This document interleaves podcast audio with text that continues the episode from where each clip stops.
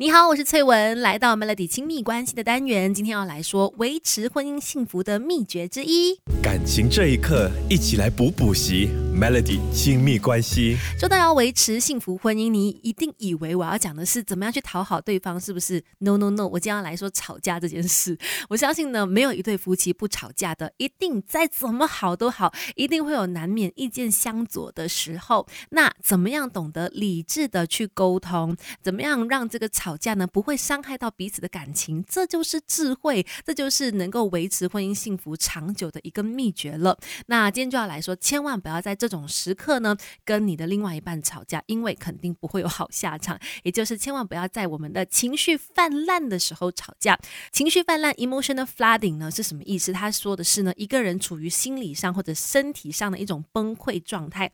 这种情况之下呢，你们是没有办法有建设性的对话的。所以千万不要在这种时刻呢跟你的另外一半吵架。而且呢，你怎么知道自己达到了这种所谓情绪泛滥的时候呢？有一些迹象可以让你来猜参考的。第一个就是你会发现你的心跳加快，而且呼吸变得很急促很快。然后你会发现自己呢开始有点咬牙切齿，或者是你的肌肉变得很紧绷、很生气。然后你发现自己对于你的另外一半说的话呢，你完全是听不进去的。还有就是你没有办法转移注意力，只能够任由你的脑袋里面出现很多很多负面的不好的想法，以及最后呢，就是你会想要大声的吼叫啦，或者是说一些负面的话。这种时刻呢，表示你已经出现了这个情绪泛滥的这个情况了。千万这个时候不要继续吵，而是应该怎么做呢？魔镜啊魔镜，想要恋情修成正果，该怎么做？